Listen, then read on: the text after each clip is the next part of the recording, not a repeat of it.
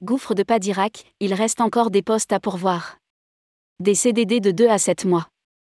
Il reste encore des postes à pourvoir près d'une cinquantaine au gouffre de Padirac. Le site recherche notamment des guides bateliers ou guides batelières. Rédigé par Céline Imri le mercredi 22 février 2023.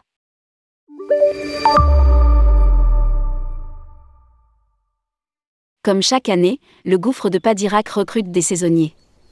Le site recrute jusqu'à 130 saisonniers en CDD saisonniers de mars à novembre. Il reste encore 46 postes à pourvoir en CDD de 2 ou 7 mois.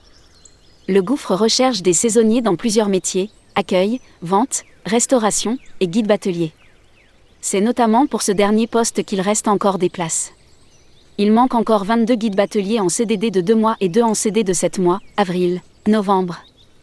Les autres métiers où il manque des candidats sont chargés d'accueil, vendeurs osseux, serveurs osseux, chefs fédérants, commis de cuisine et assistants ERH.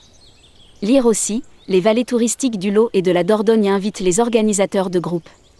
Situé dans le département du Lot, au cœur de la vallée de la Dordogne et à deux pas de Rocamadour, le gouffre de Padirac est le premier site du patrimoine naturel souterrain en France.